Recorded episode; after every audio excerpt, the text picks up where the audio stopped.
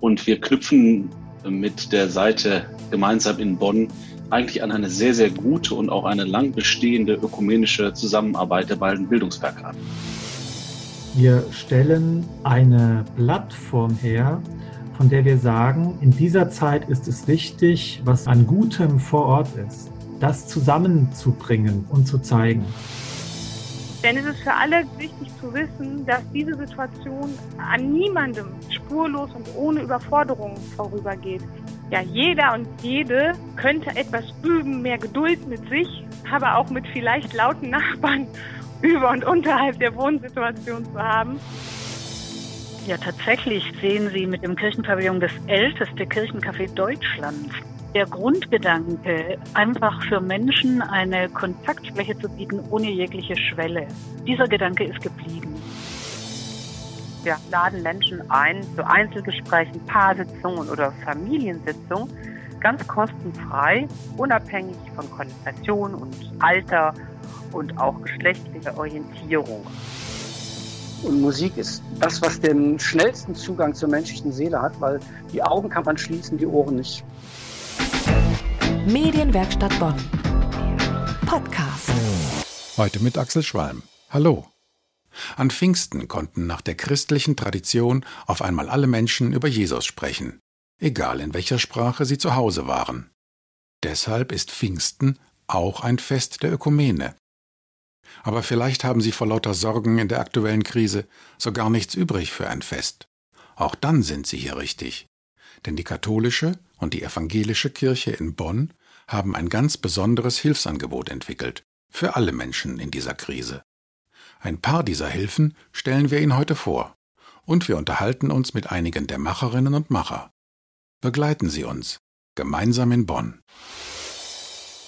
Die Internetseite Gemeinsam in Bonn bietet Bonner Bürgern Hilfsangebote in der Corona-Pandemie.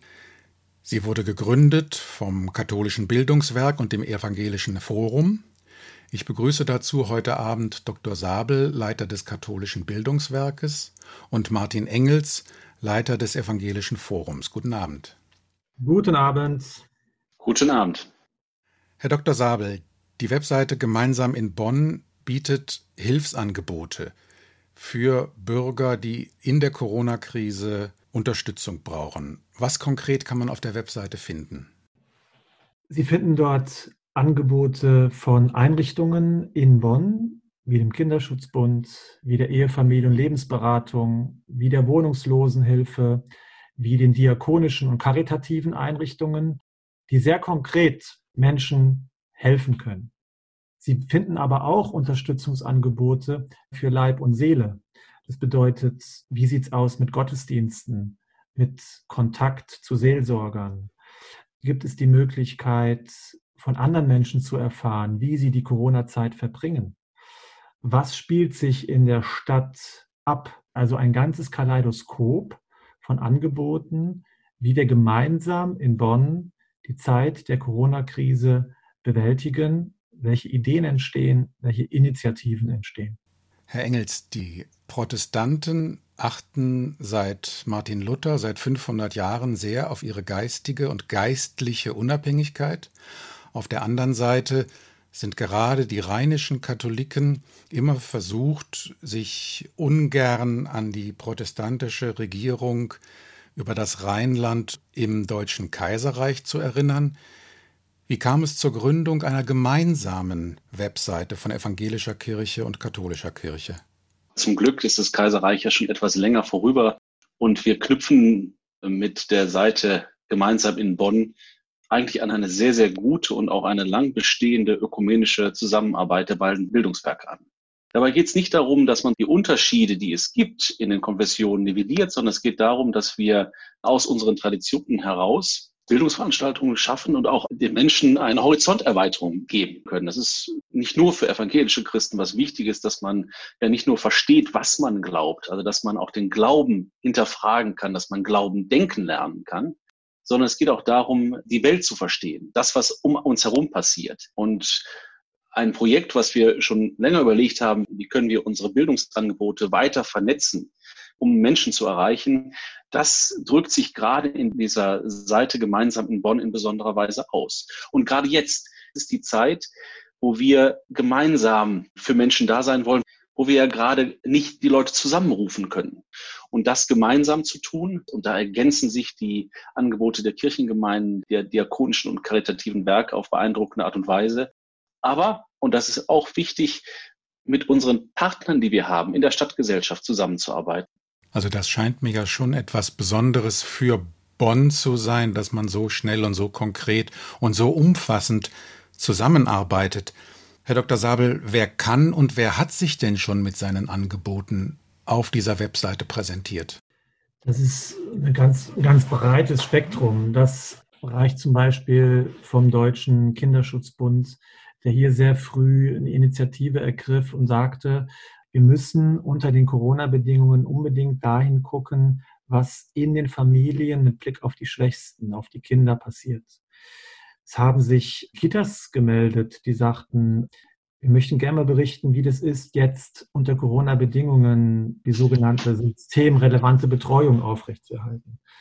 Wir haben Rückmeldungen von einem wunderbaren Projekt bekommen, wo es um Royal Messages of Hope ging von einem Diakon hier aus Bonn, Ralf Knoblauch, der praktisch einmal zeigte mit Holzkönigen, die er schnitzt, die auf der ganzen Welt inzwischen verteilt sind, wie weltweit Menschen in der Corona-Krise Worte und Gedanken der Hoffnung formulieren.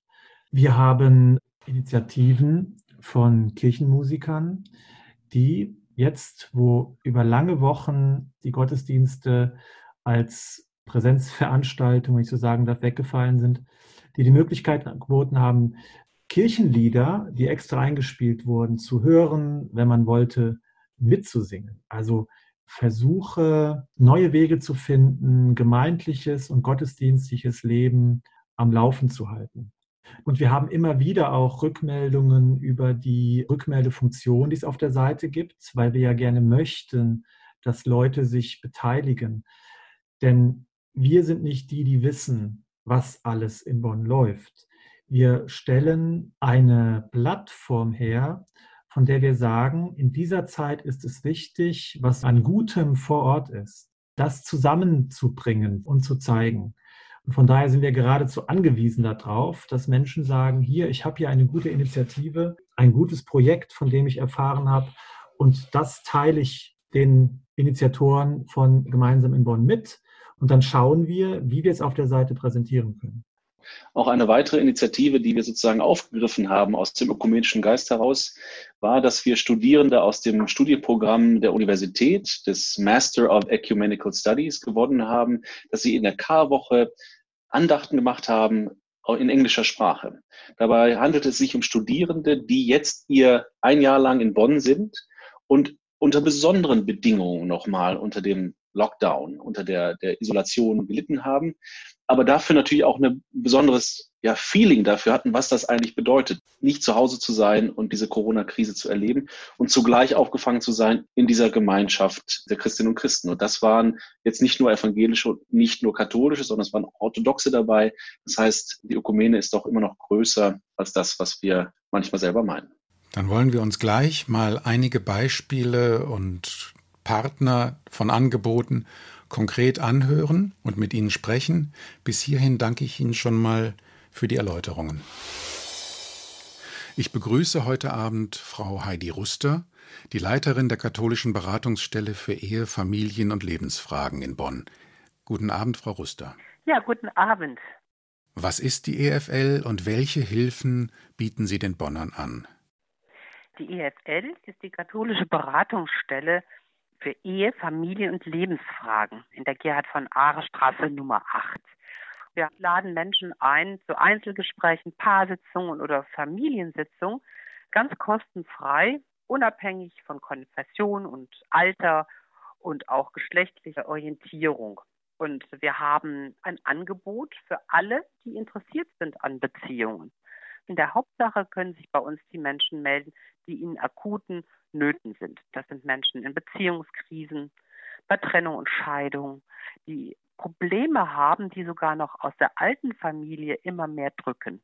wo die Herkunft, die eigene Kindheit auf einmal die eigene Beziehung in der Gegenwart massiv stört. Und da will ich nicht mehr mit alleine klarkommen. Wenn Familien schon gar keine Lust haben mehr hinzuhören, wo sie auch gar keine Worte mehr finden. Zum Beispiel bei einem Todesfall sind die Angehörigen oft so traurig, dass sie davon immer wieder erzählen müssen und spüren, aber in meiner Umgebung hat jetzt niemand mehr ein Ohr dafür. Dann ist es einfach Zeit, das mal in einer neutralen Stelle vorzustellen. Ich höre heraus, dass die aufmerksame Begegnung der Kern Ihrer Arbeit ist. Wie mussten Sie Ihr Angebot an die Corona-Pandemie anpassen? Ja, das war für uns schon ein erheblicher Einschnitt, einfach weil wir aus der Nähe, der Unmittelbarkeit, des Erleben in der Live-Begegnung, das war für uns Beraterinnen, nicht nur für die Klienten, eine große Umstellung. Wir haben übers Telefon sprechen können, wir haben auch den Kontakt gehalten. Also es war unglaublich. Es wurde sehr wesentlich gesprochen, sehr ehrlich, sehr tief. Also das hat mich doch gewundert, dass das möglich war. Aber Sie glauben gar nicht, wie froh ich bin, dass wir jetzt schon wieder anbieten können. Kommt einfach vorbei. Wir können uns wieder begegnen. Und dann heißt es eben auch Beratungsprozesse wieder ganz erleben. Sie haben es eben selbst schon eindrucksvoll beschrieben. Die Pandemie hat Menschen unvermittelt in Existenznöte gestürzt und in vielen Familien türmen sich die Konflikte, während andere auf einmal dramatische Einsamkeit erfahren. Wie können Sie Menschen mit solchen Schwierigkeiten und ganz akuten Schwierigkeiten jetzt erreichen? Die Einsamen, die freuen sich, das merkt man richtig durch eine groß entgegengebrachte Dankbarkeit über jeden Anruf die trauen sich vielleicht nicht heraus und zu uns zu kommen, aber es gibt da draußen noch andere. Das ist eine ganz wichtige Botschaft, um wieder Lebendigkeit zu erleben. Andersrum gab es Menschen, die zu viel Nähe hatten. Wir sind jetzt alle da und wir können nicht unseren Alltag aufnehmen. Die normalen Trennungen über Tag, die gibt es nicht mehr. Das waren ja immer auch Erholungspunkte. Das musste jetzt neu gestaltet werden und dauerhafte Konflikte, die sich immer wieder im Paar ereignen, habe ich aber auch erlebt, dass die Paare das im Konsens beiseite stellen konnten und die ganzen Kinderbewachungen bei den Hausaufgaben oder die eigene Homeoffice zu organisieren, das hatte auch eine neue Erkenntnis von Familie. Wie schön, dass wir gemeinsam das machen. Also da habe ich auch gestaunt. Und unser Dauerproblem, an dem wir vor Corona mit Ihnen gearbeitet haben, das haben wir jetzt mal auf Eis gelegt. Aber wir machen gerade hier ganz neue Erfahrungen miteinander. Es gibt natürlich auch die Form, wo durch die erzwungene Nähe die vorhandenen Probleme wirklich so in den Vordergrund rücken, dass man meint, man könne es nicht aushalten. Aber wir konnten auch äh, Perspektiven bieten, dann nicht so dicht beisammen zu sein. Sie nennen positive Beispiele, wo die gemeinsame Arbeit hinführen kann. Viele Menschen werden sich unsicher sein, wann es Zeit wird für sie selbst, zu Ihnen in die Beratung zu kommen. Können Sie Beispiele geben, wann es Zeit wird? Zeit ist es, wenn einem der Druck eines Problems so zu schaffen macht, dass ich selbst darüber krank werde, dass die unangenehmen Gefühle über Tag mir meine gute Laune nehmen, die Freude am Leben, die Stimmung immer wieder kippt, dass die Streitigkeiten heftiger und auch in kürzeren Intervallen auftreten. Das heißt, ich schlafe auch schlecht. Der Dämon wird immer größer und verstellt einfach mit seinem Schatten mein Leben. Die Pandemie hat viele Konflikte verschärft oder neue Konflikte eingeführt. Was können wir aus dieser Krise lernen? dass auch von heute auf morgen auf einmal alles anders sein kann. Eine jähe Unterbrechung aller Routine. Es gibt auf einmal Zeit für ganz andere Dinge. Auch eine neue Bewertung von dem, was wichtig und nicht wichtig ist. Familie kriegt einen anderen Stellenwert. Und ich bin sehr gespannt, was sich jetzt davon erhält. Und ich hoffe, dass viele auch mithelfen, dass manches bleiben kann. Und familiär gesehen und die Beziehungen glaube ich, haben auch nochmal einen neuen Stellenwert erfahren. Frau Ruster, ich danke Ihnen sehr für das Gespräch und für die Ermutigung. Sehr gerne. Wer am Kaiserplatz vorbeikommt, dem fällt der gediegene und moderne Flachbau mit den großen Fenstern vor der evangelischen Kreuzkirche auf. Das ist der Kirchenpavillon. Ich begrüße jetzt am Telefon Frau Martina Bauer-Schäfer, die Leiterin des evangelischen Kirchenpavillons. Guten Tag, Frau Bauer-Schäfer. Guten Tag, Herr Schleim. Seit wann gibt es den Bonner Kirchenpavillon und welches Angebot halten Sie für Ihre Besucher bereit? Ja, tatsächlich sehen Sie mit dem Kirchenpavillon das älteste Kirchencafé Deutschlands. Der Kirchenpavillon wurde ursprünglich eröffnet in einem Ladenlokal der Stadt Bonn am Friedensplatz und zwar im September 1980 schon. Das war damals ganz revolutionär, weil die evangelische Kirche quasi einen Schritt machte von der klassischen Kommstruktur der Kirchengemeinden. Also die Leute sollten zur Kirche kommen zu einer G-Struktur. Die Kirche wollte dahin gehen, wo die Leute sich aufhalten, nämlich in die Fußgängerzone und in ein Ladenlokal. Also das älteste Kirchencafé in Deutschland. Und der Kirchenpavillon, den Sie jetzt sehen, das ist ein Neubau, der im Dezember 2014 eröffnet wurde am Kaiserplatz.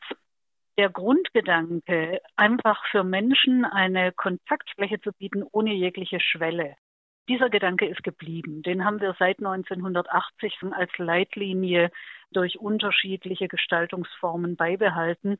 Unser jetziges Motto im neuen Kirchenpavillon ist Gutes für Leib und Seele zu bieten. Auch der Kirchenpavillon musste als Restaurantbetrieb in der Zeit der Kontaktsperren schließen. Mhm. Wie haben Sie Kontakt zu Ihren Gästen gehalten? Gab es ein Notprogramm für den seelischen Beistand? Wir haben tatsächlich die digitalen Medien nutzen müssen und können. Also wir haben einerseits einen Newsletter mit Rezepttipps versehen. Natürlich war in der Corona-Schließzeit erstmal nötig, irgendwas ohne Hefe zu machen. Wir erinnern uns bestimmt ja. an die Wochen, wo man nirgends ja. Hefe zu kaufen ja. kriegte. Und die Kollegin Pfarrerin Verwohlt hat das Ganze mit einem theologischen Bezug versehen, sodass auch in dem Newsletter Gutes für Leib und Seele zu finden war.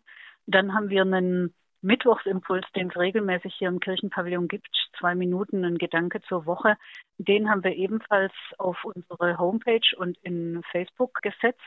Und da kommen wir schon zum Thema. Gemeinsam in Bonn war natürlich eine Möglichkeit, mit Gästen in Kontakt zu bleiben. Ich habe mir zur Aufgabe gemacht, ein, eine Art Tagebuch zu schreiben in der Zeit des Homeoffice und habe jeden Tag Dinge die mir entweder Gäste über Anrufe, über E-Mails geschrieben haben oder die ich selber in der Presse gelesen habe oder erlebt habe, zum Anlass genommen, einen kurzen Beitrag dazu zu verfassen, so dass eine Identifikationsmöglichkeit für die Gäste dabei entsteht. Beim Verfolgen Ihres Corona-Tagebuches ist mir aufgefallen, mit welcher Aufmerksamkeit Sie Ihre Umgebung wahrnehmen. Inzwischen ist der Kirchenpavillon wieder geöffnet. Wie haben sich die Begegnungen durch die Pandemie verändert? Ja, das ist jetzt eigentlich im Moment eher ein leidvolles Thema, finde ich. Diese ähm, Notwendigkeit, die ich absolut begrüße, Masken zu tragen, führt dazu, dass wir überhaupt keine Mimik von unserem Gegenüber sehen. Ich merke, wie das in Gesprächen fehlt. Also an den Augen kann man ein bisschen was erkennen, aber sehr, sehr wenig. Das heißt, die Tiefe, die wir als Gesprächspartner erzeugen können, weil wir Dinge aufgreifen, die wir einfach wahrnehmen, die wir spüren, die wir sehen, die ist sehr stark behindert. Wir haben im Moment wenig intensive Gespräche. Was wieder gut funktioniert, ist die Sozialberatung. Wir haben ja einmal in der Woche im Kirchenpavillon auch äh, zwei Damen hier, die ehrenamtlich Menschen helfen beim Ausfüllen von Formularen, bei ähm, Schreiben, die sie von irgendwelchen Ämtern kriegen und beantworten müssen. Und da war vergangene Woche einiges los. Und auch im Trauercafé hat sich eine kleine Gruppe zusammengefunden. Das hat auch schon wieder funktioniert. Sie sprechen das Trauercafé an. Die Hilfen zur Bewältigung von Trauer und Tod gehören schon lange zu den Aufgaben des Kirchenpavillons. Der Coronavirus hat das Bewusstsein für den Tod in das Leben vieler Menschen treten lassen. Erleben Sie eine neue Innerlichkeit oder vielleicht Ernsthaftigkeit bei Ihren Gästen?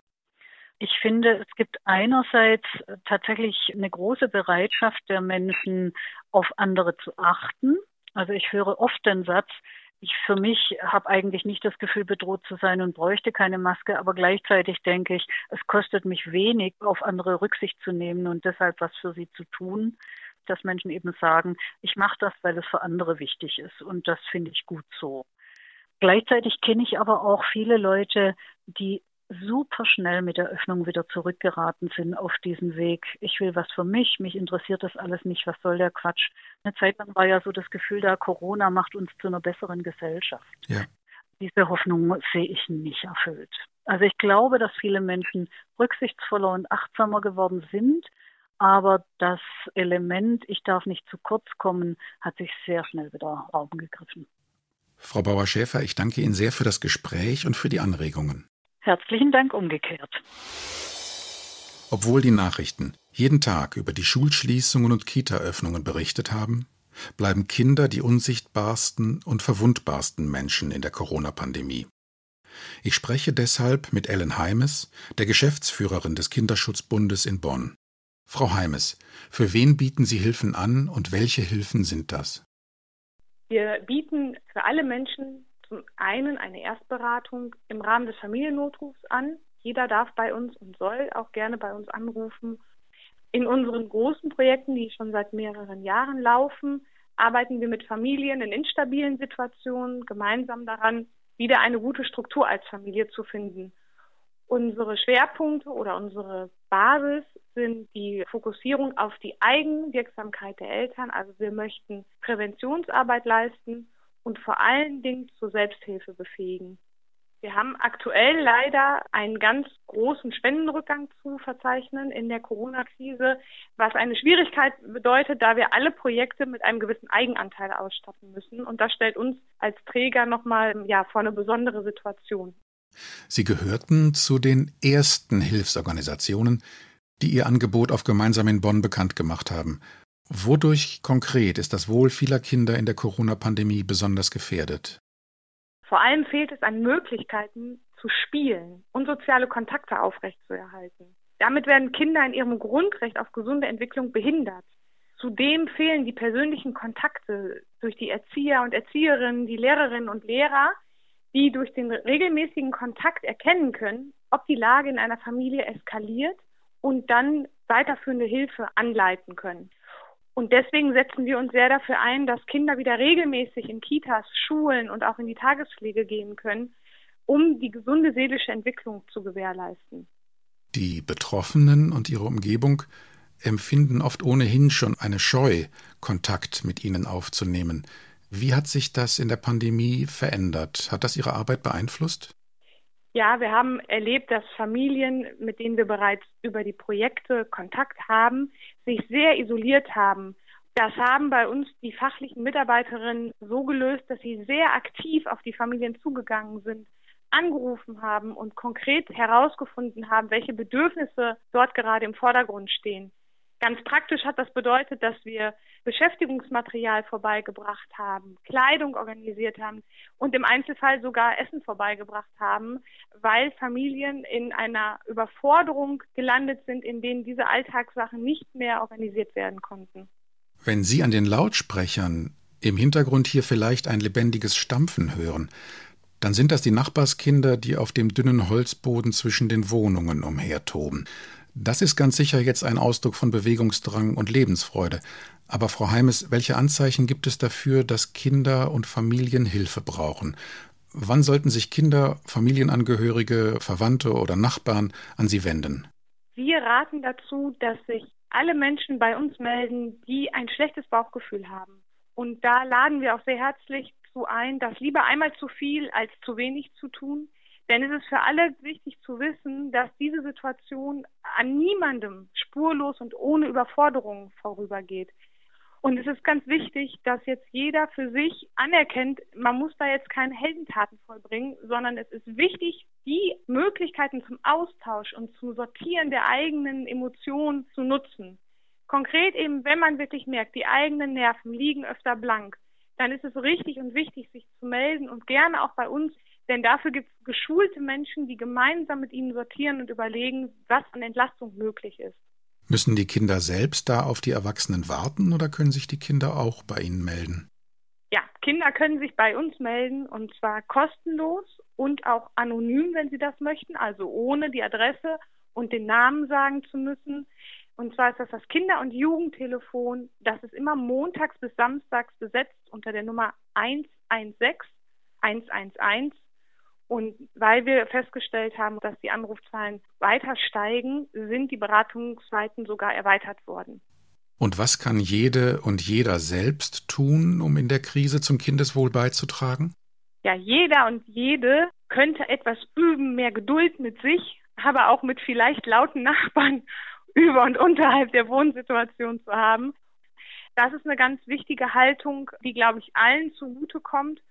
Und wenn man jetzt nicht direkt selber mit Homeschooling und Homeoffice hantiert als betroffenes Elternteil, sondern vielleicht als Nachbar oder befreundete äh, Person einer Familie ist, wirklich konkret fragen, was entlastet euch? Was kann ich denn tun? Soll ich vielleicht einfach mal eine Straßenmalkreide vorbeibringen für die Kinder? Oder ich passe mal eine Stunde, während die auf der Straße spielen, auf und dann können die Eltern vielleicht wirklich mal was tun, ohne sich die ganze Zeit aufspalten zu müssen. Da gibt es, glaube ich, viele Möglichkeiten noch, wo wir ganz praktisch Hilfe anbieten können.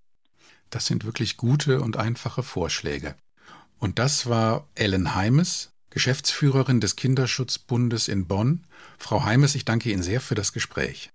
Danke Ihnen auch. Vor lauter Pandemie könnte man schon fast vergessen, dass 2020 auch das Beethoven-Jahr ist. Mit Friedemann Schmidt-Eggert hat der evangelische Kirchenkreis Bonn sogar einen Beethoven-Pfarrer. Herr Schmidt-Eggert, ich begrüße Sie zu unserem Gespräch. Und welche Aufgabe hat der Beethoven-Pfarrer? Ja, ich freue mich über dieses Gespräch. Ganz herzlichen Dank für die Einladung. Ja, der Beethoven-Pfarrer. Die Aufgaben sind eigentlich ganz einfach. Es geht darum, die Veranstaltungen der Kirchen zu bewerben und ins Leben zu rufen. In der Corona-Pandemie haben Sie von Mitte März bis Anfang Mai jeden Tag ein Musikstück auf der Webseite gemeinsaminbonn.de eingestellt. Wie haben Sie diese Lieder ausgewählt? Ja, die Idee war erstmal ganz simpel zu sagen, was können wir im Moment an Trost und an Möglichkeiten von Kirche bieten, weil die Kirchen ja geschlossen waren und alles musste schweigen. Und dann ist uns etwas ganz Verrücktes aufgefallen, die Orgeln müssen gar nicht schweigen. Also ausgerechnet die Kirchenorgeln, die ja im Raum fest sind, haben wir zum Leben erweckt, indem sich ein Organist oder Kantor an sein Instrument gesetzt hat und mit dem Handy aufgezeichnet hat, was er gespielt hat. Und dann haben die das von sich aus eingeschickt. Wir haben es koordiniert natürlich. Und was die Menschen besonders berührt hat an der Geschichte neben der Auswahl der Lieder war, dass sie ihre eigene Orgel, die sie sonst eben sonntags in der Kirche beim Gottesdienst hören, jetzt zu Hause hören konnten. Ich sehe anhand der Liedauswahl, dass es sich dabei um Abendlieder handelt. Was sind Abendlieder? Die Abendlieder haben eine eigene Tradition im Protestantismus tatsächlich. Sie sollen wohl auf Martin Luther auch zurückgehen der mit seiner Familie abends eben Lieder gesungen hat. Und diese Abendlieder haben die Aufgabe und die Fähigkeit, wie eine ganze komplette Andacht zu sein. Also ein ganzes Abendsgebet kann man damit sprechen, indem man dieses oft einfach singt und auf sich wirken lässt. Das ist wirklich sehr bewegend und für viele, die ihrer Innerlichkeit, die sie vielleicht in der Krise gewonnen haben, begegnen möchten, ein wunderbarer Einstieg. Haben Sie da vielleicht ein Klangbeispiel für uns? Ja, es gibt ein wunderbares Beispiel von dem Organisten Thomas Neuhoff. Der hat Ich sing dir mein Lied eingespielt. Das ist ein südamerikanischer Bossa Nova.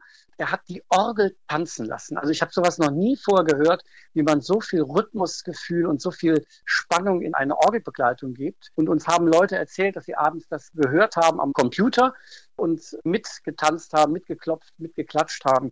Ganz mitreißende Musik. Ja, hören Sie sich das einfach mal an.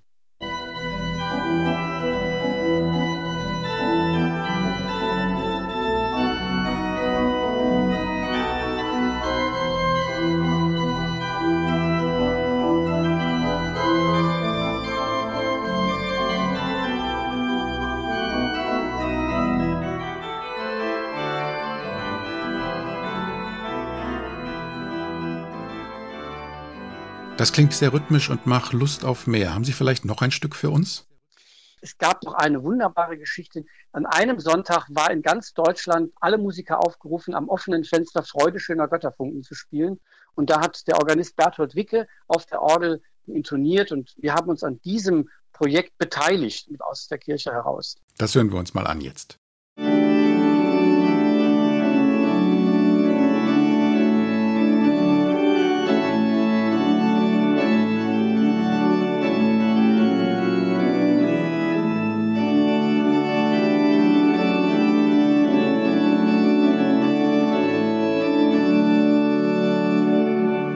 Ein besonderes Lied hatten wir uns einfallen lassen für Karfreitag.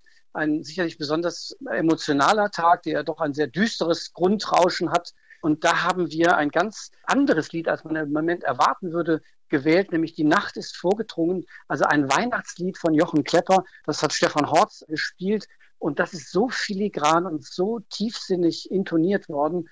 Und ich habe selber dazu immer noch kleine Begleittexte geschrieben, sodass man auch noch den Liedtext vor sich hatte zum Mitsingen, aber auch eine kleine Einführung gegeben, was wir uns bei den Sachen gedacht haben. Musik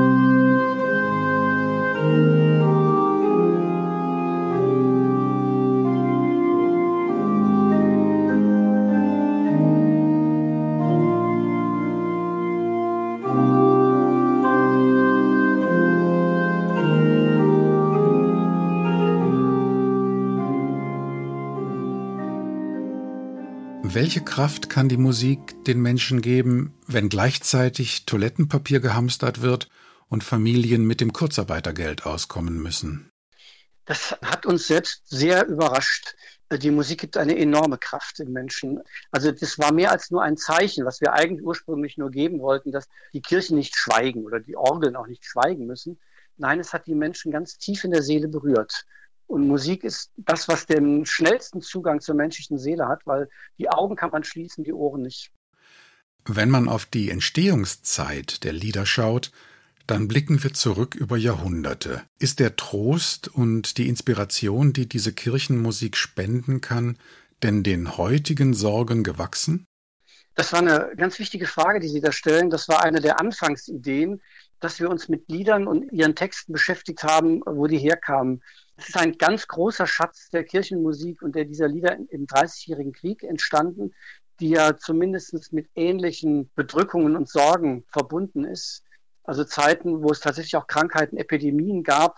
Und da haben wir dann auf diese Lieder geschaut und die haben tatsächlich ein großes Trostpotenzial gehabt. In der relativ kurzen Zeit dieser Krise haben Sie schon einen umfangreichen Schatz zum Entdecken bereitgestellt, der nur darauf wartet, gehoben zu werden. Werden Sie diese Arbeit fortsetzen, jetzt wo sich die Straßen wieder mit Leichtsinn und Kleinlichkeit füllen? Wir haben das Projekt tatsächlich 50 Tage lang kontinuierlich durchlaufen lassen können. Seit dem 19. März waren es 50 Lieder, die wir hatten und haben jetzt beschlossen, nachdem die Kirchen wieder geöffnet sind, dass wir das nur noch einmal in der Woche machen. Haben Sie für Ihre Lieder, die Sie auf gemeinsam in Bonn.de bereitgestellt haben, auch Rückmeldungen erhalten? Ja, es gab immer wieder sehr bewegende und berührende Rückmeldungen. Einerseits von älteren Menschen, die ja das Haus nicht verlassen konnten, die sich bedankt haben, die uns berichtet haben, wie sie mit ihrem Partner zusammen mit einem Glas Wein da sitzen und die Musik abends hören und das als ihr Abendgebet nehmen und selbst auch von ganzen Familien, die das gehört haben. Und wir hatten ein Lied, wo die Orgel eben tanzt, dass dann die Kinder dazu getanzt hätten. Also das waren sehr schöne Rückmeldungen, die wir immer wieder mal bekommen haben. Das war Friedemann Schmidt-Eggert, Beethoven-Pfarrer des Kirchenkreises Bonn. Herr Schmidt-Eggert, ich danke Ihnen für dieses Gespräch. Sprechen wir noch einmal mit den Initiatoren dieser Webseite gemeinsam in Bonn, Dr. Sabel vom Katholischen Bildungswerk und Martin Engels vom Evangelischen Forum. Herr Dr. Sabel, wie wird die Webseite angenommen? Welche Rückmeldungen gibt es von den Bonner Bürgern? Also es ist eine Seite, die als eine sehr gute Initiative wahrgenommen wird.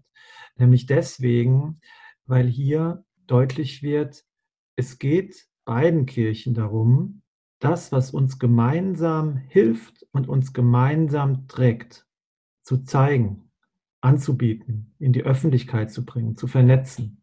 Und diese Grundidee der Ausrichtung an dem, was Menschen jetzt brauchen, ist etwas, was sehr positiv wahrgenommen wird, gerade auch in der ökumenischen Zusammenarbeit.